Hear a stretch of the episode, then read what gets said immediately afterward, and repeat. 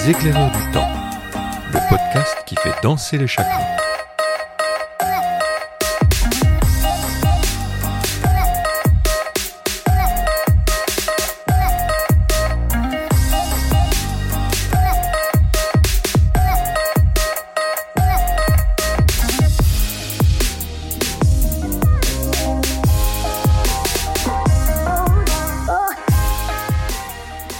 Épisode des éclaireurs du temps nous emmène aujourd'hui à Concarneau, dans le Finistère.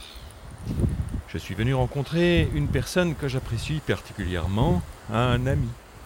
Cet ami, c'est Pierre Mézières. Pierre a accepté de nous offrir de son temps, de sa présence, pour nous parler de qui il est, de ce qu'il fait et de comment il le fait. Il me semble important et salutaire de promouvoir sa parole parce qu'elle me semble particulièrement empreinte de simplicité, de sincérité, de vérité et de sagesse. C'est parti. Bonjour Pierre. Bonjour Philippe. Pierre, euh, tu as une formation d'ingénieur à la base. Tu es d'origine euh, lyonnaise. Ta famille euh, est euh, relativement normale, entre guillemets, ni bourgeoise ni pauvre. On est aujourd'hui à Concarneau. Comment tu t'es retrouvé à Concarneau? Grande question. Si je résume très courtement euh, ma vie, j'ai grandi dans les Ardennes euh, avant d'être à Lyon. J'ai fait ma scolarité dans les Ardennes scientifiques. J'aimais bien les sciences. Je suis allé jusqu'à un diplôme d'ingénieur dans le Nord. J'ai toujours aimé euh, bouger, moi. J'avais pas envie de m'installer à un endroit. J'ai fait 10 ans à Lyon. J'ai beaucoup travaillé dans l'industrie, dans l'étude des process euh, industriels, dans l'amélioration de la qualité et de la production. C'est- C'est-à-dire c'est- Euh, comment euh, maximiser la qualité des produits qu'une industrie euh, fabrique Comment avoir le meilleur niveau de qualité au minimum de coût possible D'accord. Donc ça, c'était mon job. Et je me suis rendu compte que en fait, euh, les problèmes, ils étaient toujours humains. C'est-à-dire euh, derrière les défis techniques, qui avaient en vrai de maîtrise des procédés et de réussir à maîtriser des machines et un ensemble de machines pour avoir un niveau de qualité cohérent et pas trop d'exceptions à ce niveau de qualité. Je me suis rendu compte que euh, les vrais problèmes, ils étaient humains. C'était des manques de communication, c'était des espèces de castes entre euh, les managers d'un côté, les ouvriers de l'autre, euh, la direction de l'autre, etc. Et que c'est ça qui, euh, qui mettait le, le- le Bronx et qui crée des problèmes techniques qu'on avait du mal à résoudre et de l'inertie à résoudre ces problèmes techniques. D'accord.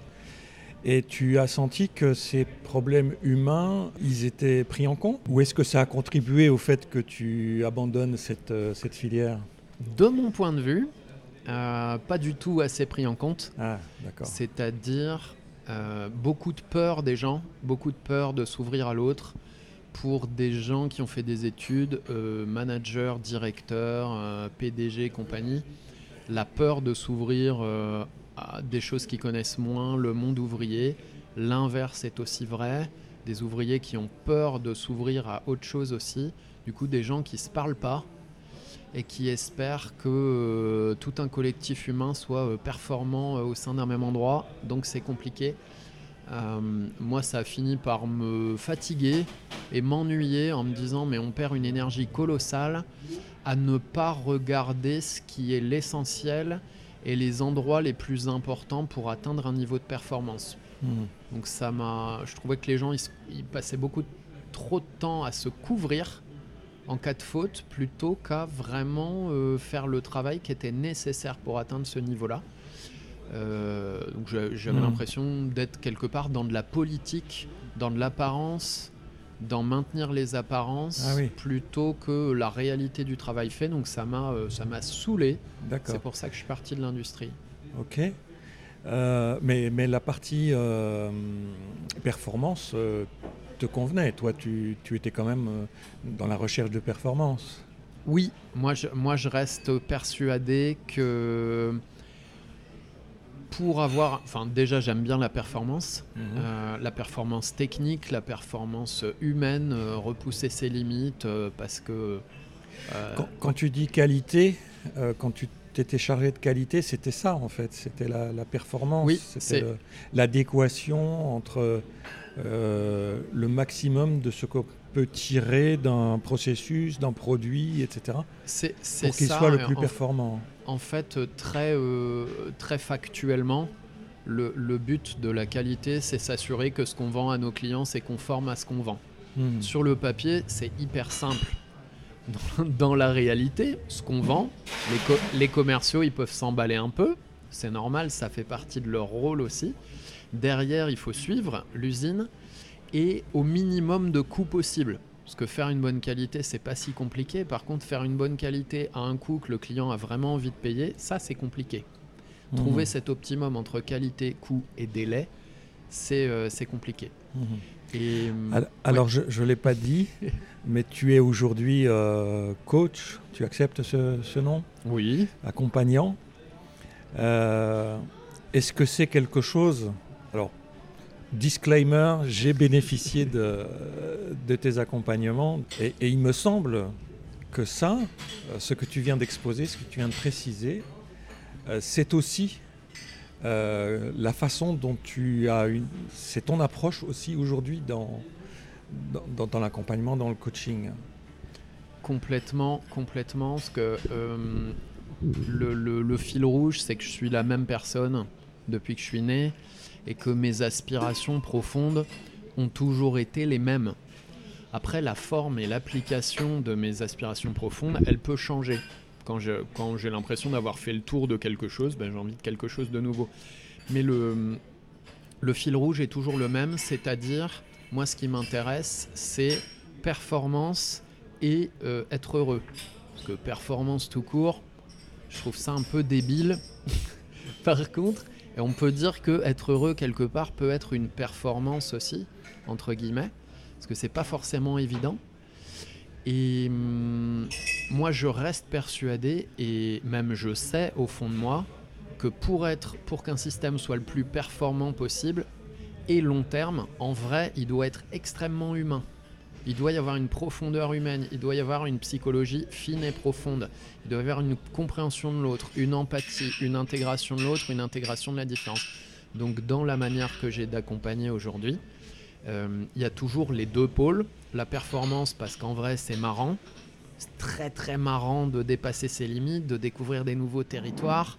Euh, de mon point de vue, on est des êtres de désir. On a naturellement des projets qui, qui nous viennent et qu'on a envie de réaliser.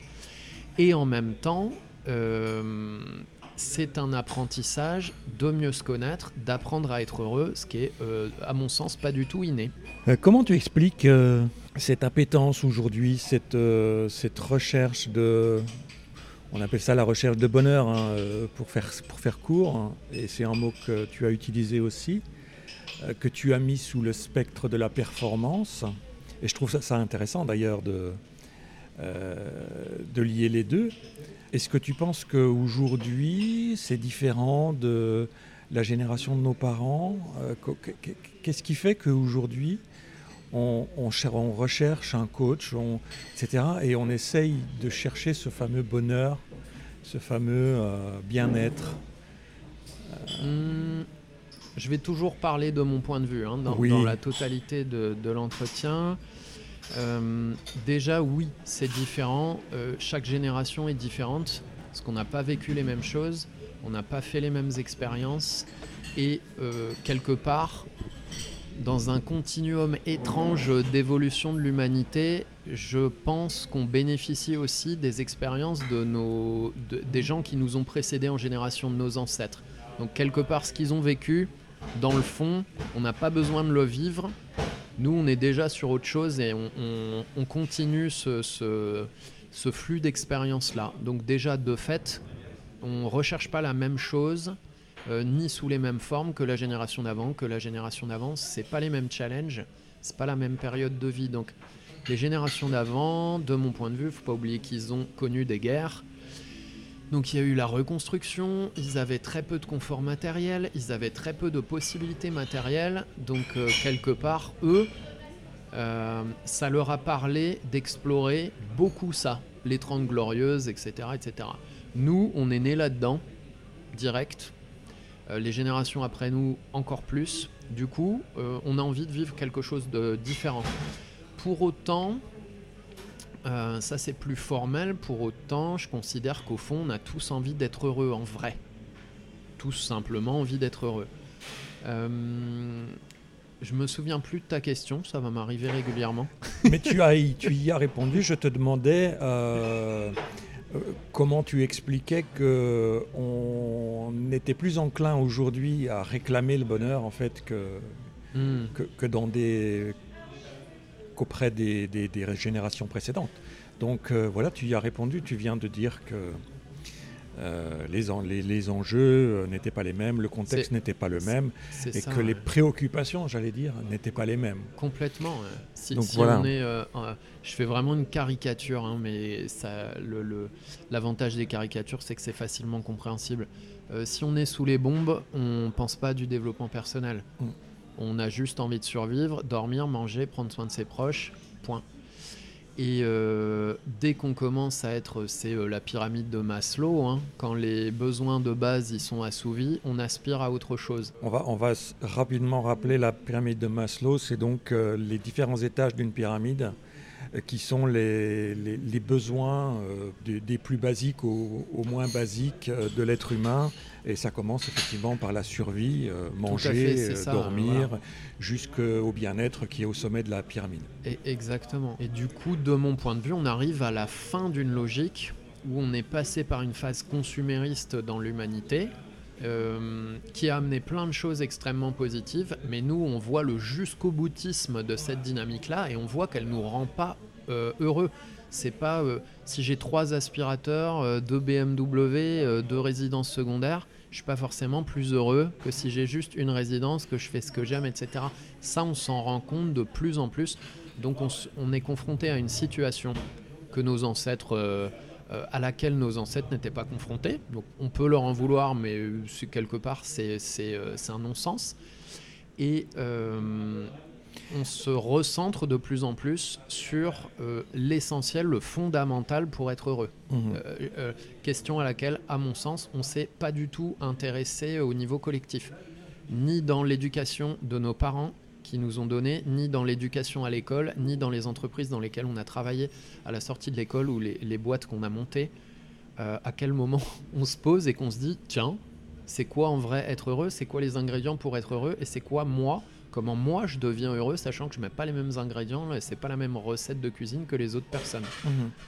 Euh, Tes clients, c'est des gens plutôt jeunes, plutôt c'est très varié. euh, Hmm, je dirais entre 30 et, entre 30 et 60 ans. mhm. Euh, profil très divers, ce qui va me ressembler moi. Hmm, pour le moment, une majorité de femmes. Mhm. Hmm, J'ai de plus en plus d'hommes. Je pense que c'est li- c'est lié à mon parcours aussi. Hmm, parce que je suis sur de la psychologie et je, je constate que statistiquement les hommes ils vont être plus tournés sur de l'entrepreneuriat pur et dur. Mhm. Comme moi je vais plus avoir la partie psycho d'abord et euh, l'entrepreneuriat comme une application mais pas un but en soi. Euh, J'ai des gens qui vont être plus attirés par cette sensibilité là. Ouais. Oui, euh, à titre personnel, j'ajouterais que effectivement, il me semble que euh, on ne peut euh, aboutir à un résultat satisfaisant en entrepreneuriat que si personnellement on est aligné et on est, on est au clair. Donc c'est vrai que moi c'est un écueil que je me suis mis au début où je me suis un peu intéressé au développement personnel, c'est que j'ai voulu être dans la performance au sens compétition en me disant que je devais développer mes compétences et mes aptitudes professionnelles. Et je me suis rendu compte au fur et à mesure qu'il il fallait d'abord euh, s'occuper du perso pour qu'ensuite ça rejaillisse sur le pro. Voilà. Donc je pense que c'est un témoignage personnel qui peut parler euh, à, pas mal de gens. Donc comment tu es passé d'ingénieur à, coach? Y, a, il y a eu une étape intermédiaire, je Hmm, crois. Oui, c'est. hum, déjà la fin de l'industrie pour moi, c'est euh, deux prises de conscience personnelles. hein. C'est un, je trouvais que les gens avaient beaucoup trop d'ego dans le milieu industriel, à pas être assez capables de reconnaître leurs peurs, leurs erreurs, leurs limites. C'est très facile de se défausser sur le collègue ou sur le service d'en face. Donc moi ça au bout d'un moment j'ai autre chose à faire et mon énergie à mettre euh, dans, dans quelque chose euh, où il y a moins de gaspillage d'énergie justement. Et euh, la deuxième chose c'est toute l'inventivité, la créativité humaine, de voir dans quoi c'est appliqué. Donc je vais prendre une citation, il me semble que c'est Rabelais qui disait Science sans conscience est- n'est que ruine de l'âme. Euh, moi, quand je vois euh, une intelligence complètement dingue humaine mise au service de euh, des tracteurs immenses pour faire des rampes euh, dingues de pesticides pour les USA et l'Australie, c'est une des dernières images que j'ai eues dans l'industrie. Je me suis dit, moi, je veux pas bosser pour ça. Je veux pas mettre mon cœur et mon cerveau au service d'un truc qui est complètement débile de mon, de mon point de vue au lieu de mieux comprendre le vivant, de mieux comprendre la vie d'un sol et, de d'accompagner la nature pour qu'elle bosse pour nous, euh, moi je vois des trucs débiles comme on met un maximum d'énergie, on s'en fout des rendements, on s'en fout de la gaspiller et euh, à court terme on, est, on a un meilleur rendement, à long terme c'est euh, c'est ridicule. Donc voilà. C'est ce qui m'a fait quitter l'industrie. J'ai vu que les, connaissances l'intelligence euh, l'intelligence scientifique, elle n'est pas forcément mise au bon endroit. Genre, on fait des recherches, les ingénieurs, ils planchent sur des trucs qui rendent pas forcément heureux. Donc, euh, moi, je vois pas trop l'intérêt. Euh, la technique pour la technique. Ouais, et donc tu as cherché euh, Donc, déjà, j'ai un- fait une un- une direction scientifique qui a du sens alors? Euh, déjà, j'ai fait une dépression. j'ai fait une dépression. Euh, je suis parti de l'industrie. Je comprenais pas pourquoi euh, j'étais aussi malheureux. Pourquoi tous les mois euh, je pleurais avec ma copine de l'époque. Elle me ramassait la petite cuillère. Et hum, j'ai voulu prendre du recul, chose que j'avais jamais faite avant. Donc moi, depuis la sortie de mes études, j'ai travaillé comme un, comme un fou. En- entre 70 et 100 heures par semaine en moyenne, en espérant euh, gravir les échelons, euh, gagner de l'argent, euh, acheter ma maison, etc. Et là, j'ai vu que ça me rendait pas heureux du tout en accéléré. Donc j'ai voulu prendre du recul, chose que j'avais jamais faite. J'ai jamais eu d'arrêt de travail, mes vacances, je les prenais à contre-coeur, bref. Et, là, je me suis dit, ok, je sais pas qui je suis, je sais pas ce que je fous sur Terre, ça va pas, j'ai besoin de prendre le large et de, trouver une réponse à ces questions-là. Et hum, j'ai été confronté, euh, par exemple, je faisais beaucoup de recherches et je lisais beaucoup de publications scientifiques. J'ai été confronté à un mur, à une limite, par exemple sur la nutrition. Donc ça, ça va être un exemple imagé assez simple. Je me disais, mais c'est pas possible.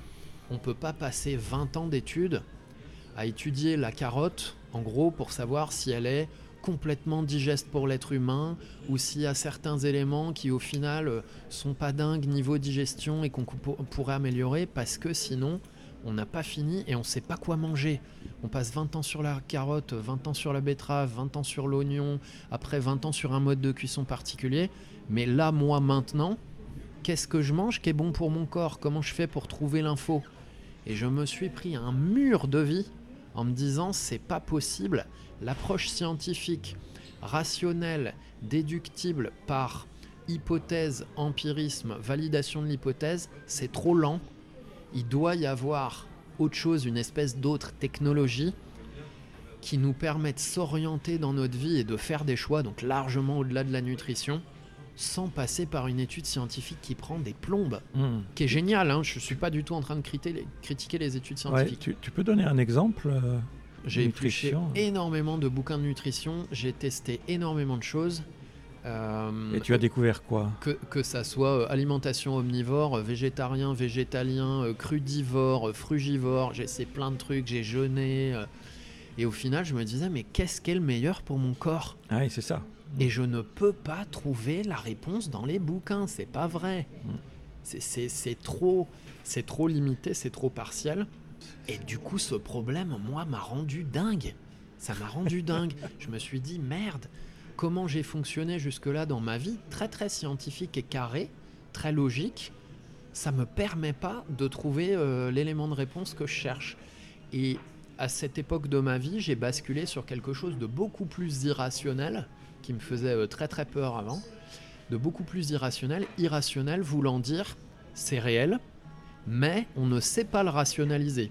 Irrationnel, ça veut pas dire c'est n'importe quoi, c'est aléatoire, c'est pas logique. Mmh, mmh. Ça veut dire notre, notre tête, elle sait pas encore euh, récupérer la chose pour le cadrer pour l'instant. Et donc je suis passé sur quelque chose de beaucoup plus instinctif, intuitionnel, euh, ressenti. Je suis même passé d'un extrême à l'autre, moi, parce que l'expérience m'a euh, éclaté. Donc je me suis mis à vivre ma vie en me disant, j'en ai rien à cirer que ça soit rationnel, je vais faire que ce que je sens, quand je le sens, sans chercher à comprendre. Ok. Donc tu es passé par l'expérience. Oui. Et tu en as tiré des principes hein, que tu pouvais en fait euh, transmettre, c'est ça? En fait, tu, as, partagé tes expériences avec des gens qui souhaitaient, euh, qui ressentaient le même désarroi que toi vis-à-vis de, la nutrition, par exemple. Oui, c'est ça. Et au départ, au départ, c'était sur la nutrition. euh, ça a duré très peu longtemps. Je me rappelle avoir fait une conférence à Bali où j'étais en vacances. Pareil, j'ai ressenti au fond de moi. Donc ça, ça peut paraître très bizarre hein, ce que je vais dire, et, et, euh, je le comprends très bien puisqu'à la base je suis extrêmement cartésien. Euh, j'ai ressenti un truc au fond de moi qui disait Tiens, va en Asie, euh, mon gars. Me- L'Asie de base, ça Oui, m'attire pas du tout. Mhm. Mais alors, pas du tout. Et cet effort, une espèce d'appel intérieur, rien que le mot appel intérieur, moi on me dit ça à l'époque, tu me perds, hein, je suis plus là. hein. Je me dis, oula, c'est quoi cette secte Oui, on, on reparlera Et- tout à l'heure du développement personnel, de la spiritualité. Et bon, bref, donc euh, je, je me souviens avoir fait une conférence à Bali. Je commence sur la nutrition et en fait, au bout de 20 minutes, euh, la conférence devient une ode à finalement se faire confiance, écouter cette espèce de de choses bizarres sur laquelle on met les mots qu'on veut, on a une, une- sagesse innée à l'intérieur de nous sur laquelle on peut faire confiance, qui n'est pas absolue euh, et qui sera jamais absolue, mais il y a des choses qu'on sait et qu'on sent quand on les écoute pas, ces, choses-là, on galère. Donc ça se trouve en nutrition, ça se trouve surtout pour euh, trouver sa place dans la vie, euh, quel projet j'ai envie de réaliser, quel désir j'ai, etc.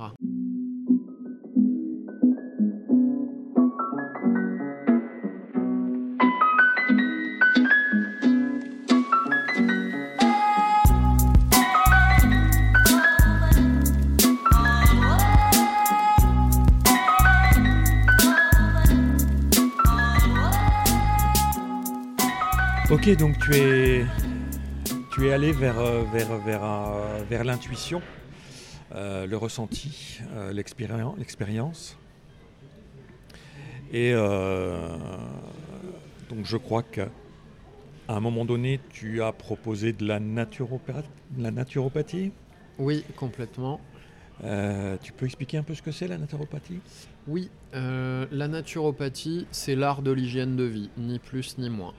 Ah d'accord, C'est-à-dire euh, c'est simple. comment traiter certains problèmes qu'on rencontre dans notre vie par une meilleure hygiène de vie selon trois piliers alimentation, psychologie et mouvement, exercice physique. Point. Le, c'est une, ça, c'est ce qu'on appelle l'hygiénisme. Il y a eu plein de dérives. hein. Je suis pas hein, du tout en train de dire que c'est idéal ni génial. La naturopathie, elle a pris ces trois piliers d'hygiénisme et elle a ajouté certaines techniques comme l'exposition au soleil, euh, la, la, la balnéo, l'utilisation de l'eau, etc. Euh, voilà. C'est ça les bases. Donc c'est quelque chose de très, euh, de très simple, de très pragmatique, très controversé aujourd'hui, ce que je comprends très bien, puisque les bases ne sont pas scientifiques.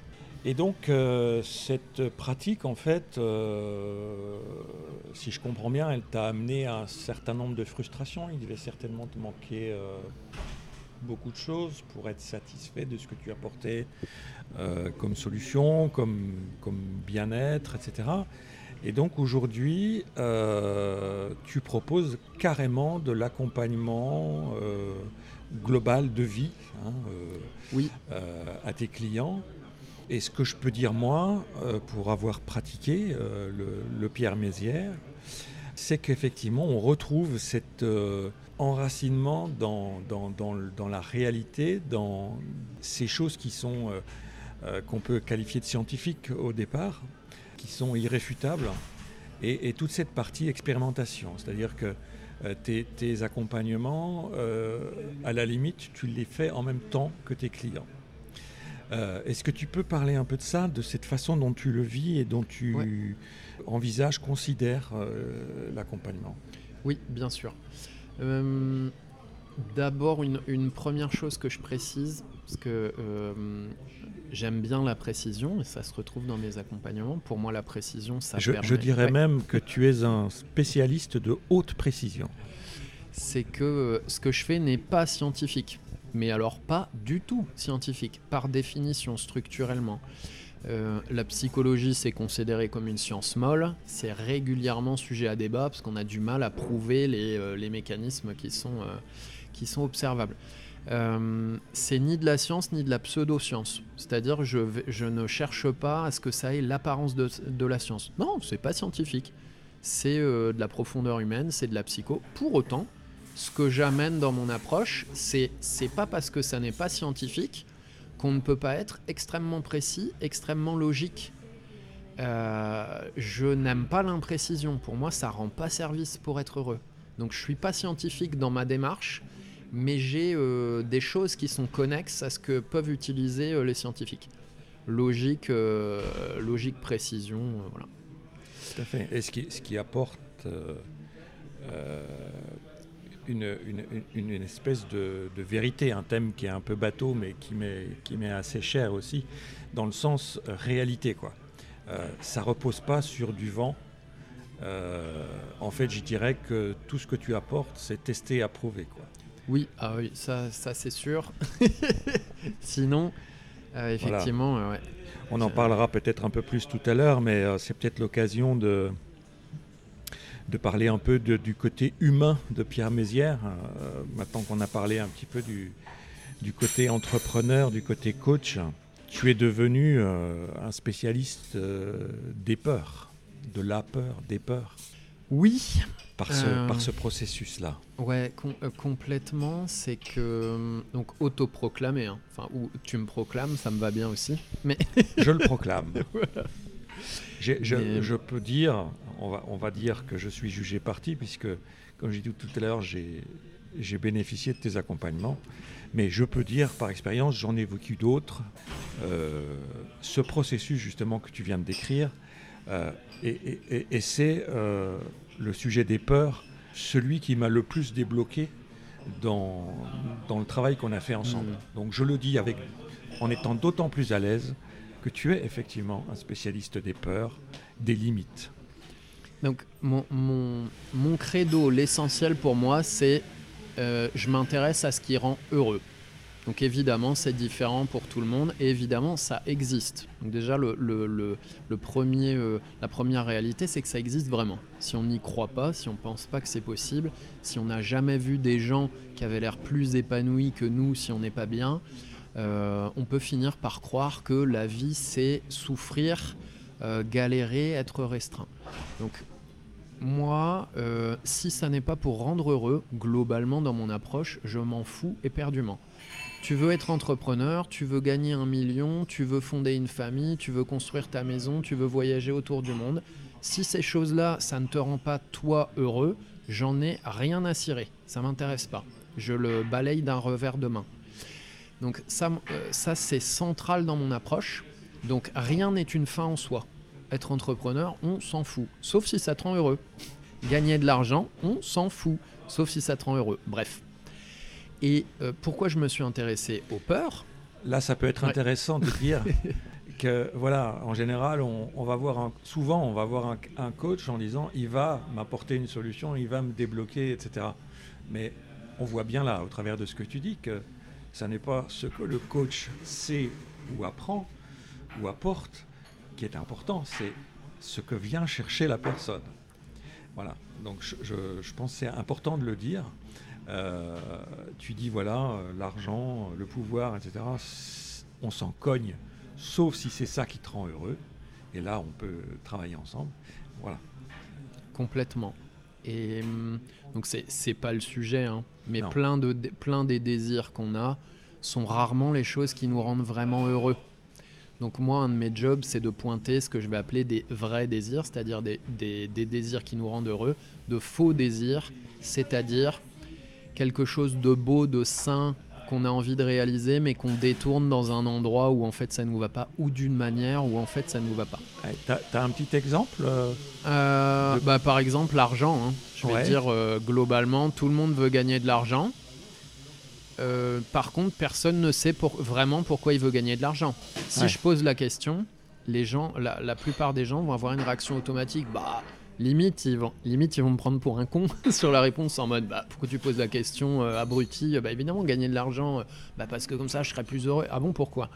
Ah bah j'aurai une plus grande maison, je paierai enfin des études à mes enfants, etc. Ok, allons jusqu'au bout de la logique. Et une fois que tu as tout ça, tu te sens comment? Très difficile de se projeter là-dedans. Hein. Mais à la fin, bah, tu découvres que ça, ça participe au bonheur. Hein. Je ne suis pas en train de dire que l'argent n'est pas important, ça l'est, mais c'est pas plus tu gagnes d'argent, plus tu es heureux. Euh, si un jour le revenu de base inconditionnel dans tous les pays du monde existe, et imaginons que euh, collectivement on se verse 2500 euros par mois de manière inconditionnelle sans travailler, et après tu fais ce que tu veux derrière, euh, entre 2500 et 10 000 ou 100 000 euros par mois, est-ce que ça te rend vraiment plus heureux? À quel point ça te rend vraiment plus heureux?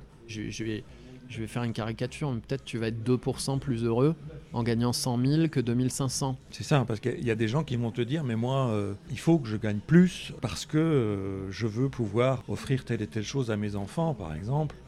Euh, voilà. Et après, la question, c'est est-ce que c'est ça le bonheur? C'est exactement. Et, et, et, c'est difficile, c'est une, une aventure et ça demande une vraie introspection de réaliser qu'en vrai, c'est pas les moyens qui nous manquent pour être heureux. Et là, je vais le dire collectivement, dans notre société humaine, dans tous les pays du monde, on n'a jamais été aussi avancé. On n'a jamais eu autant de ressources, on n'a jamais eu autant d'énergie, on n'a jamais eu autant d'argent. Pourtant, est-ce que nous, notre génération, on est plus heureux que la génération d'avant? De mon point de vue, non. Est-ce qu'on euh, est plus heureux que deux générations d'avant, que trois générations avant? Mais non Et hum, on, se fait croire, c'est une espèce de chimère, on se fait croire que dans ces mouvements-là, je vais gagner plus d'argent, ah mais je pourrais faire plus de trucs, ça, ça me rendra heureux. On voit pas les vrais sujets en nous qui nous rendent vraiment heureux. Et il n'y a pas d'éducation collective non plus à ça. Hein. Mm. Pourquoi aussi? Parce qu'il y a des intérêts financiers, sans que ça soit, pas un complot ou quoi que ce soit, hein, c'est très compréhensible. Euh, il y a des intérêts financiers. Le but d'industriel, c'est vendre. Mm. Euh, c'est tout. Euh, c'est le, le, contrat de départ. Donc c'est une espèce de roue de roue sans fin avec de l'inertie. On n'éduque pas les gens à ce qui rend vraiment heureux. Ça alimente un système qu'on a créé, qu'on a cru, qui nous rendait heureux, mais qui est devenu très limité. Bref. Ok, donc toi, tu, tu as une, une compétence, on va dire, qui est de d'aider à voir effectivement euh, à quoi tient notre bonheur. Ce, que, ce que nous recherchons chacun euh, au fond de nous. Oui, ouais. Euh, parce que, je vais dire, ma, euh, ma personnalité, ma sensibilité sont comme ça. J'ai toujours été euh, d'abord plus intéressé par le fond des choses que par la forme. Je dis ça sans discrimination, parce que la forme, c'est aussi beau et aussi plein d'amour et aussi génial que le fond. Les deux vont ensemble. Moi, ma porte d'entrée, ce que j'ai préféré explorer d'abord dans ma vie, c'est plutôt le fond. Je me, euh, doublé du fait que j'avais un mal-être euh, euh, énorme. Donc j'ai dû trouver des solutions pour pas me foutre en l'air concrètement. Carrément. Ouais. Et donc moi c'est dépression profonde et, et lancinante quoi. Hein. Sur, les années, une espèce de tristesse de vivre. Je me demandais ce que je fichais sur Terre. Euh, ouais, pas envie de vivre, un truc entre guillemets, qui a envie de retourner à la maison, sans trop savoir ce que c'est la maison, mais c'est un truc qui me parlait. Et donc j'ai dû bah, trouver moi quels sont les fondamentaux qui me rendent heureux, mieux comprendre les gens, mieux comprendre la société dans laquelle je vis.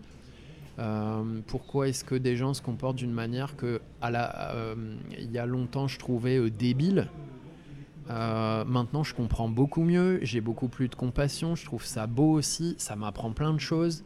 Et c'est euh, du coup le fond et la forme, c'est hyper complémentaire. Oui, évidemment.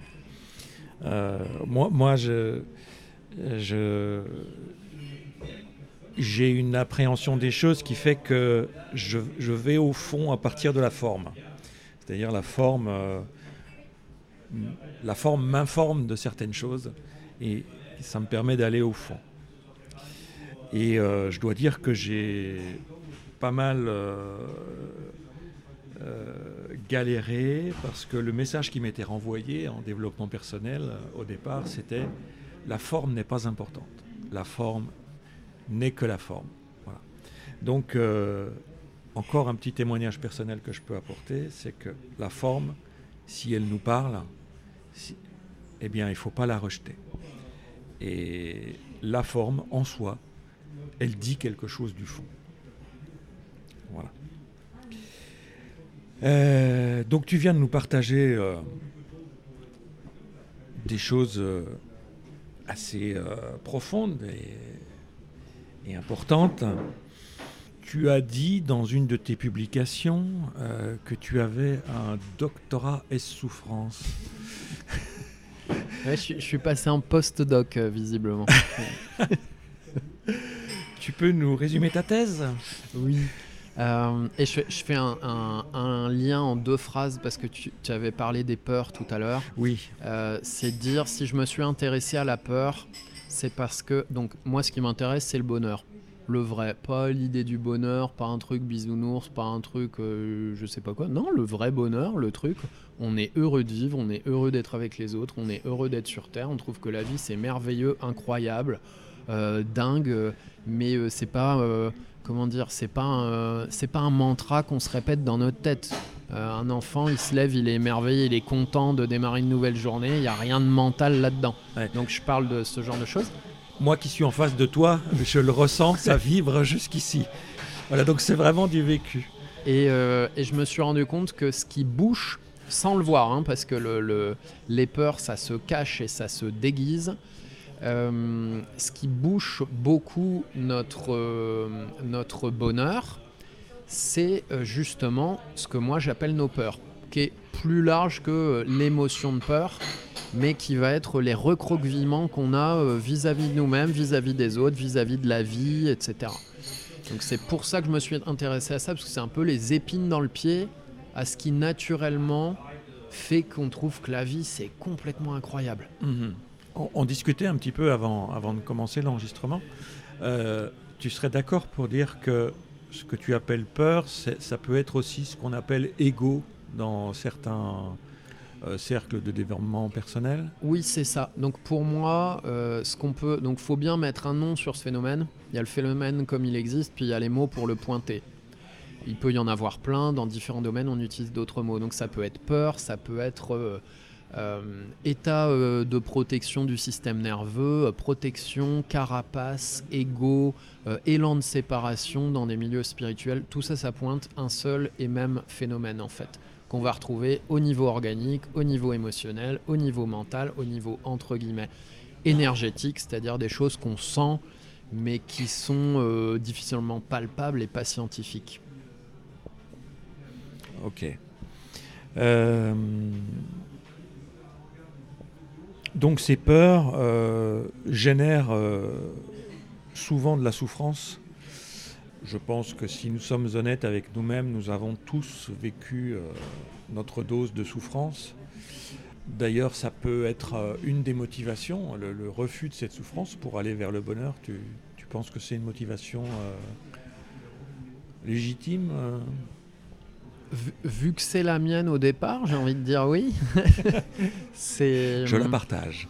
Donc quand, je dis que j'ai un, un doctorat S souffrance, J'avais tellement de mal-être à l'intérieur de moi, je comprenais tellement pas d'où ça venait, s'il y a à comprendre d'où ça vient, mais surtout comment je sors de ce truc. C'est quoi exactement et comment j'en sors? Ça, ça m'a obsédé, d'une part par curiosité et en parallèle par nécessité. Parce que si je faisais pas ça, euh, moi je mettais fin à mes jours, je, je pèse mes mots.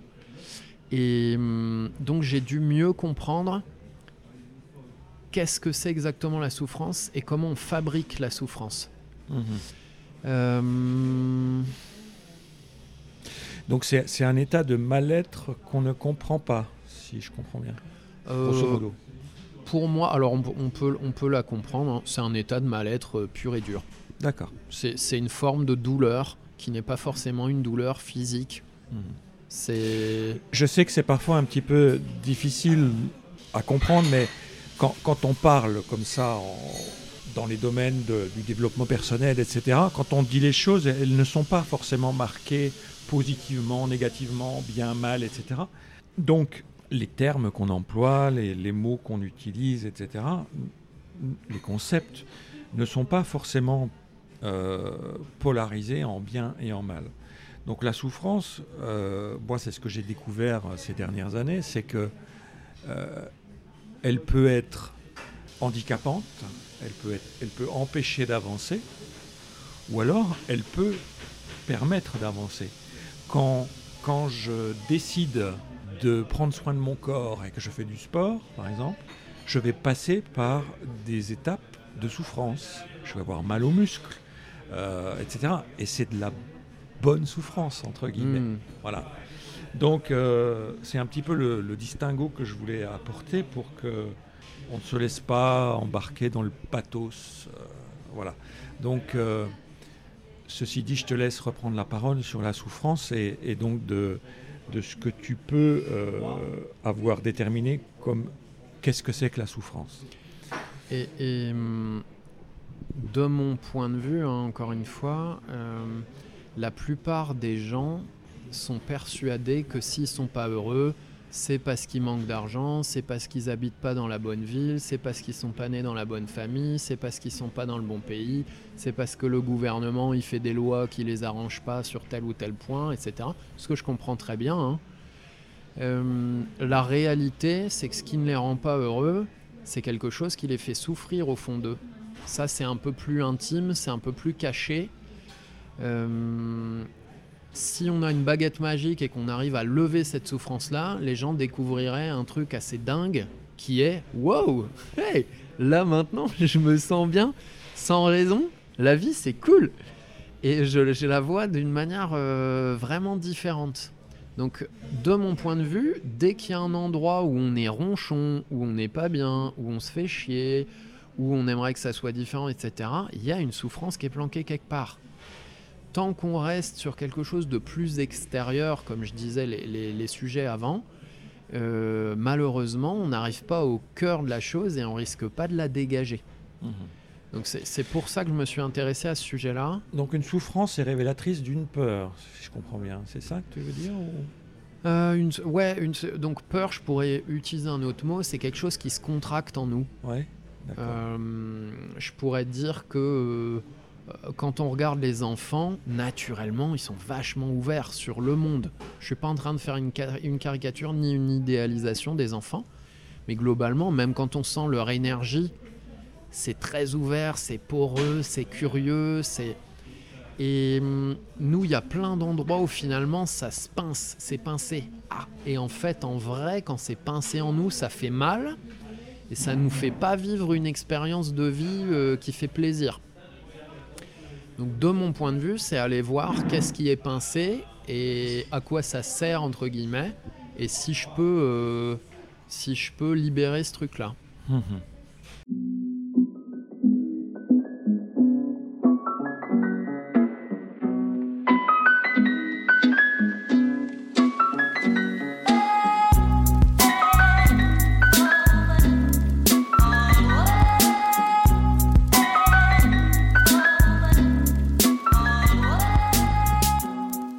Maintenant qu'on a un peu euh, parlé euh, des grands principes, des, choses fondamentales. Euh, est-ce que tu peux nous parler un petit peu de la façon, enfin, de ton approche de ça, grosso modo, voilà comment, comment on dépasse une peur, comment on se libère d'une peur, comment on se libère de la souffrance, comment on, on, va vers le bonheur. Est-ce qu'un jour on atteint le bonheur? Ça, je ne sais pas, mais voilà, je, veux, je veux dire, ton, ton modus operandi à toi, on a parlé tout à l'heure en disant que tu, que tu faisais de la haute précision. Moi, je sais également que tu es un as de l'organisation. Euh, est-ce, que, est que justement, ça, ce sont des choses importantes pour, euh, pour avancer sur, sur un chemin euh, personnel? Hmm. Ce donc dans les, dans les ingrédients pour être heureux, et ce qui est très difficile, c'est voir le fond de nos sujets. Je m'explique. Si je parle des peurs, ça paraît simple comme sujet. Pourtant, en vrai, c'est hyper dur de voir ces peurs. Elles sont planquées.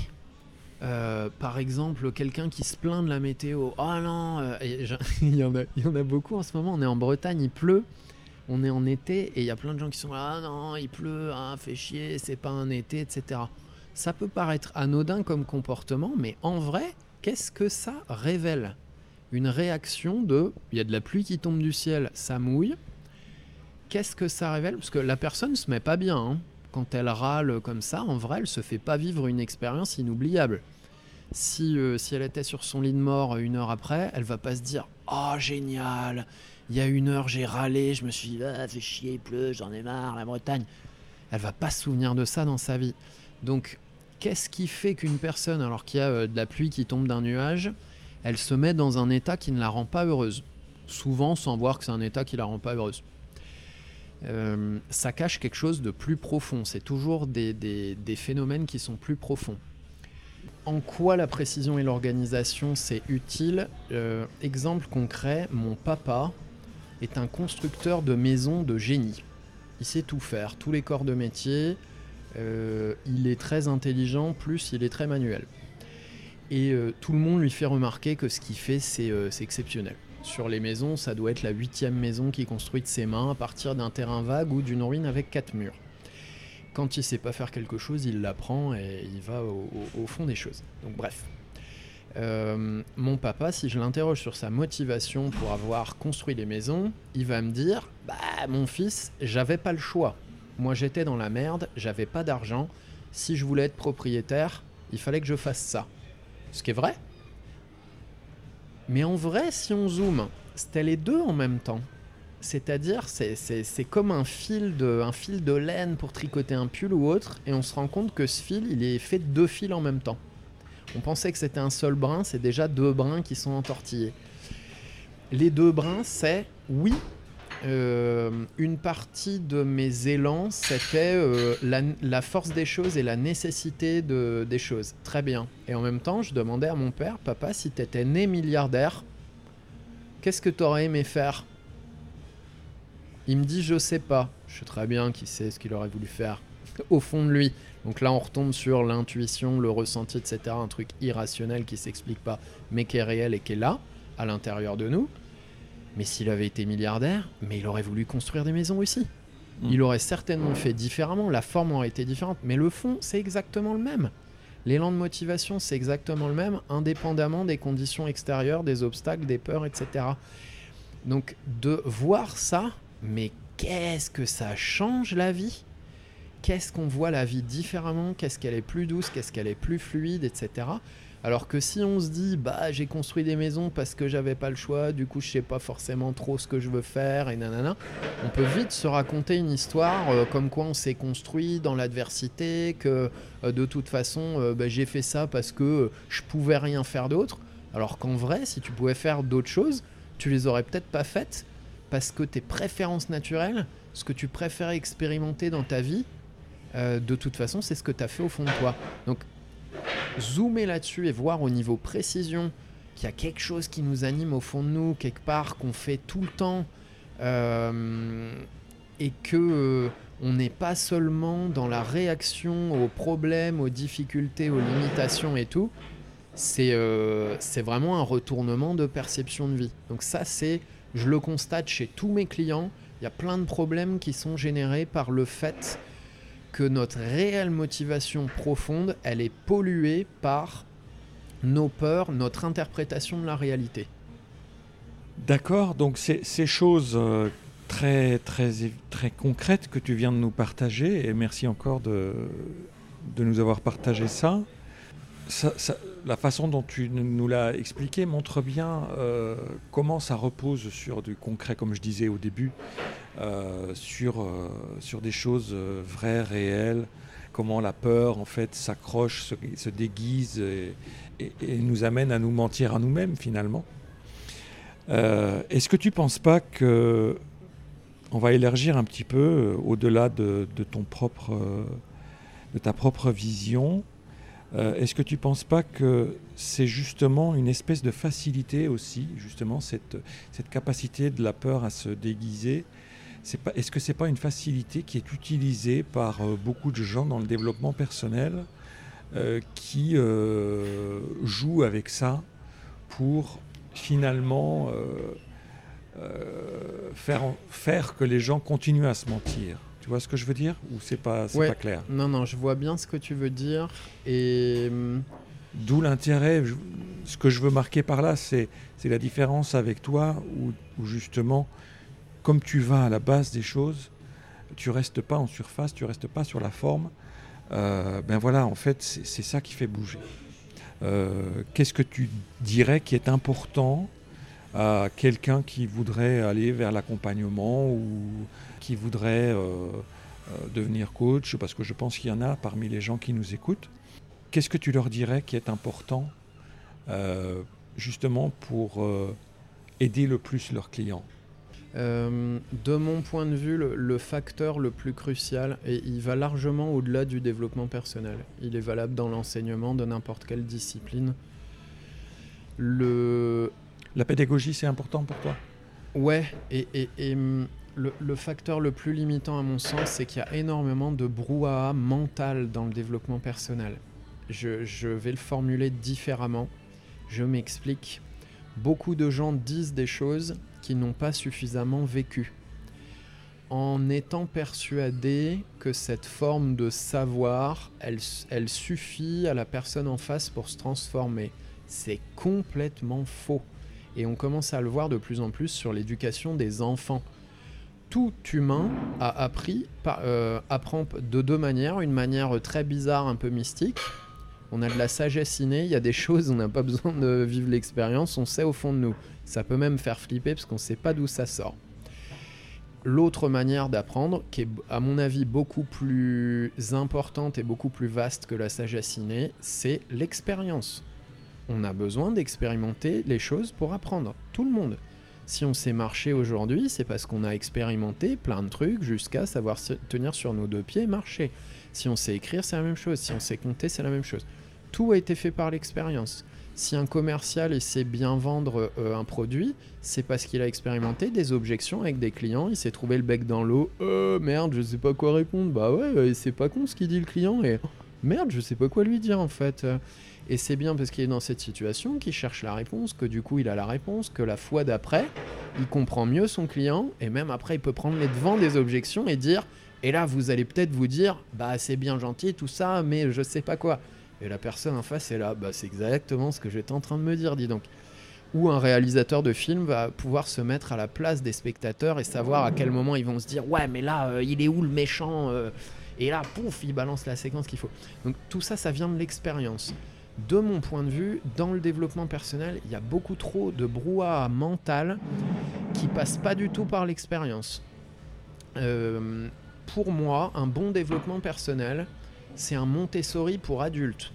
Quand je dis Montessori, c'est pas pour entrer dans des clichés de euh, soit de positivisme ou de laxisme ou autre, c'est pas du tout le sujet.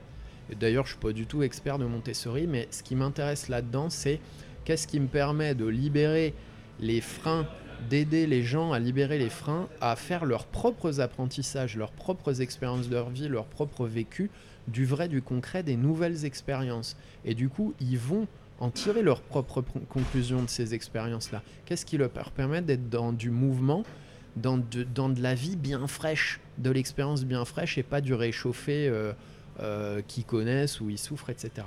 Donc pour moi, ça c'est le plus gros écueil. Trop de gens parlent sans, euh, sans avoir suffisamment l'expérience de la chose. Et donc je suis, je suis, je suis pas en train de, dire, je suis pas en train non, plus de devenir un nazi en disant ouais, faut absolument euh, complètement maîtriser les choses avant d'en parler et tout. C'est pas ça, mais euh, c'est assourdissant de blablabla bla bla et blablabla bla bla euh, blablabla injonction, blablabla faut faire comme si, non. Et hum, pour moi, Oui, on, en, on en trouve hein, des, des accompagnants, des coachs qui, euh, qui donnent des bons conseils comme ça. Tu dois faire ci, tu dois faire ça. euh, les- tu dois pas faire ci, tu dois pas faire ça. C'est ça. Et, et les, les- les gens, ils n'ont pas besoin de conseils au global. On- Hmm. Parfois, on a besoin de conseils. Oui, Mais euh, de ce que je constate, les gens, ils n'ont pas besoin de conseils. Ils ont besoin de toucher plus profondément la réalité qu'ils vivent et dont ils se rendent pas compte. Donc, la première, euh, l'erreur numéro un que j'ai de mes clients depuis 10 ans, c'est que leur diagnostic de situation de vie de départ, il est pas bon. Mais ça, ils le voient pas. C'est pour ça qu'ils me consultent.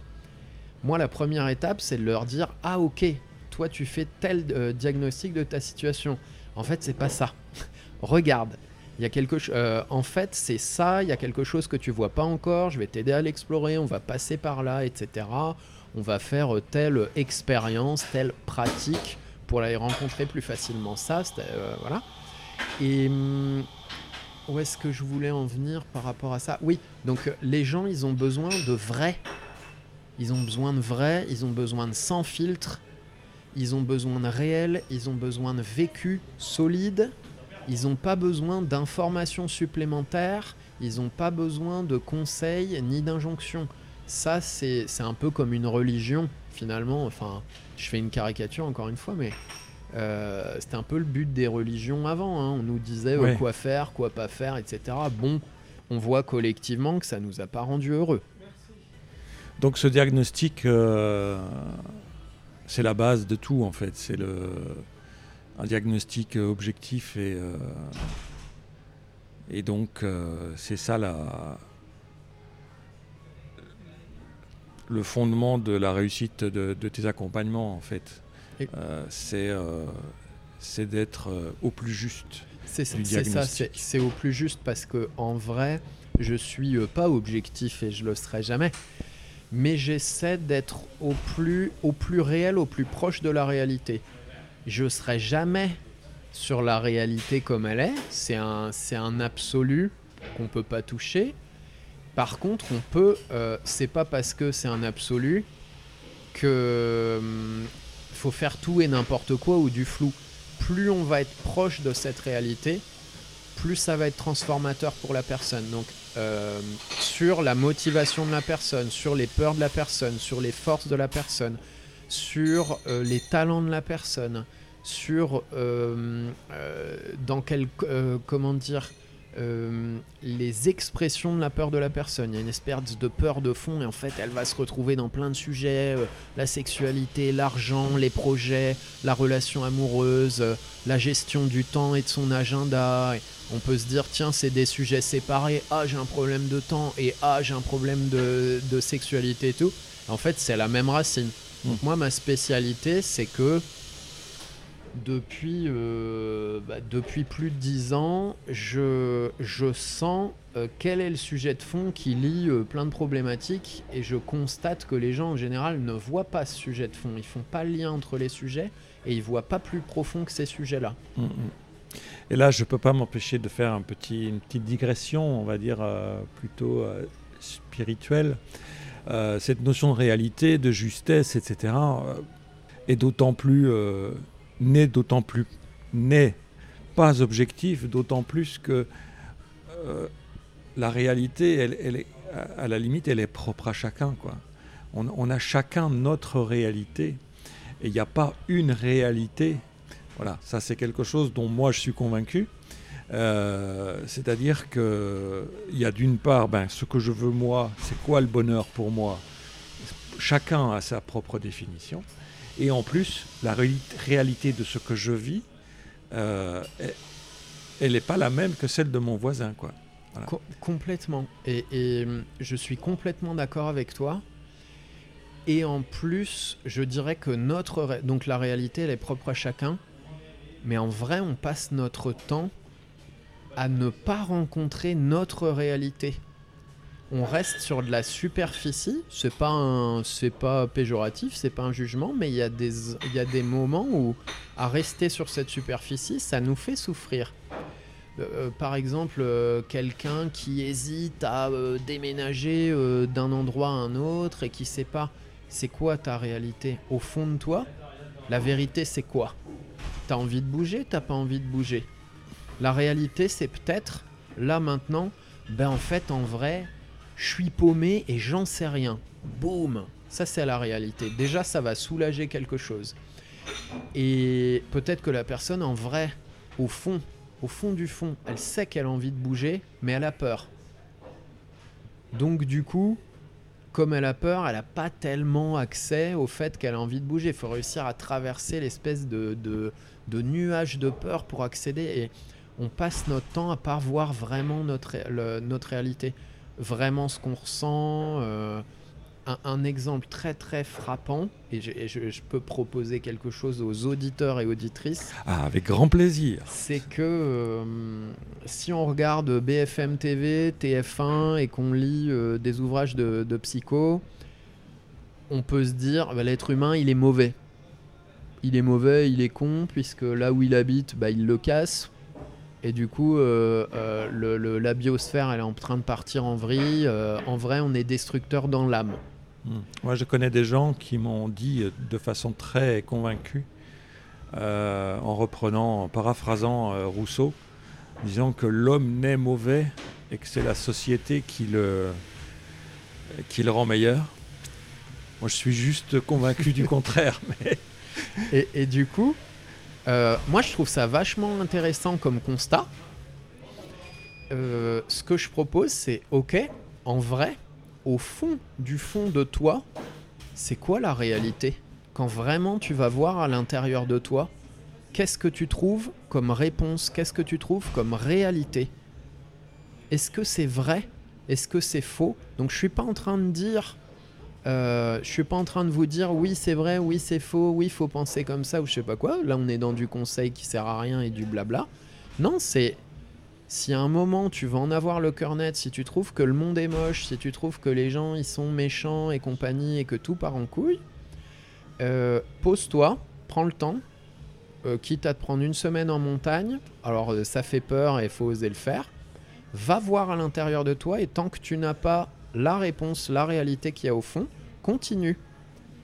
Et c'est ça que j'appelle euh, toucher la réalité. Et en fait, quand on touche ça, bon sang, mais comme la vie change, comme ça soulage, comme ça change tout.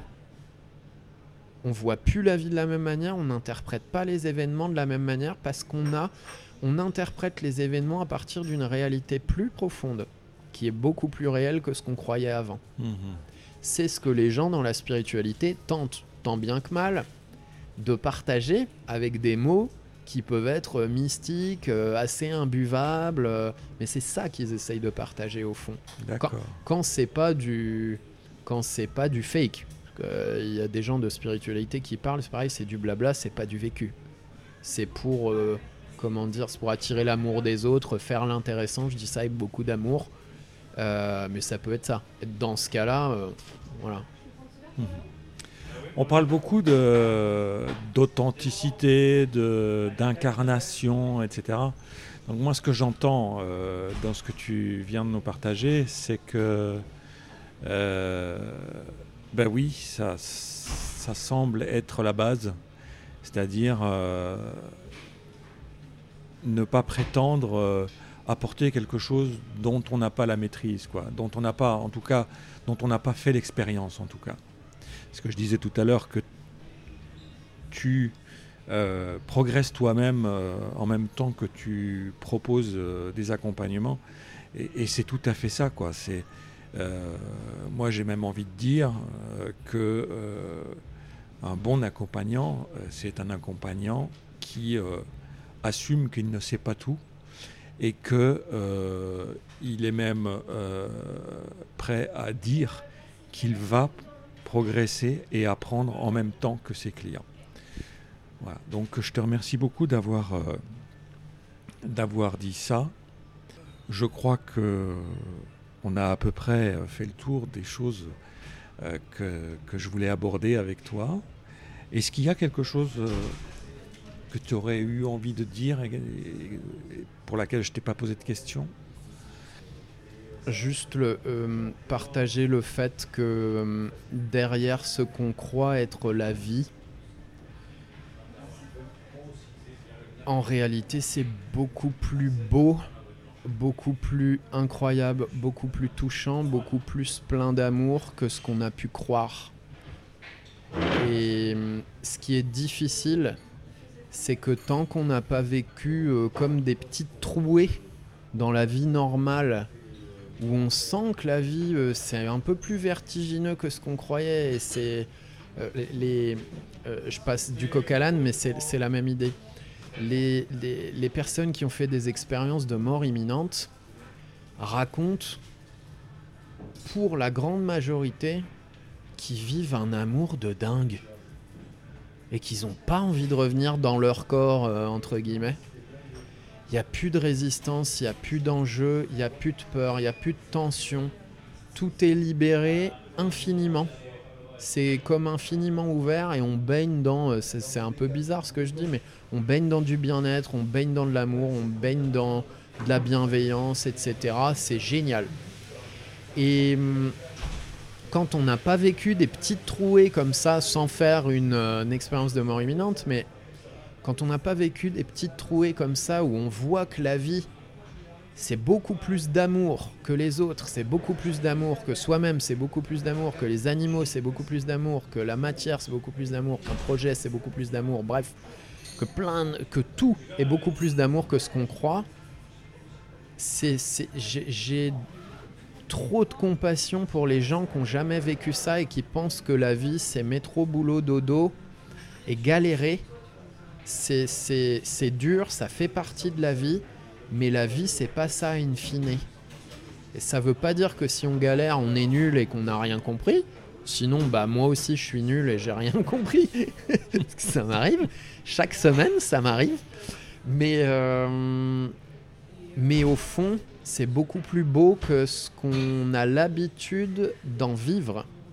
Et justement, le, travail sur, euh, sur la réalité, sur la réalité de nos motivations, nos désirs, sur comment on fonctionne, comment on est heureux et nos peurs, ça mène à vivre une vie beaucoup plus euh, le cœur ouvert, éclatante, passionnante, euh, dingue, mémorable pour soi-même, où on se dit mais la vie c'est tellement dingue, c'est tellement un cadeau de fou que je comprends même pas que ça existe en fait, tellement c'est dingue. C'est ça que j'ai envie de partager aux gens. Eh ben merci Pierre. Euh, on va se quitter sur ce beau message. Où est-ce qu'on peut te contacter? Où est-ce qu'on peut te trouver? Euh, Si on veut se rapprocher de toi, comment on fait? On peut me trouver sur Facebook, euh, sur mon profil euh, avec mon prénom et mon nom, donc Pierre Mézières. Pierre Pays de Zer, E, plus loin Mézières, comme la ville Charleville-Mézières. voilà. C'est essentiellement là qu'on me trouve. Je n'ai plus de site internet, il est, il est, faut que je le refasse. ouais. Très bien. Euh, des projets euh, à moyen, long terme? Oui, refaire mon site internet.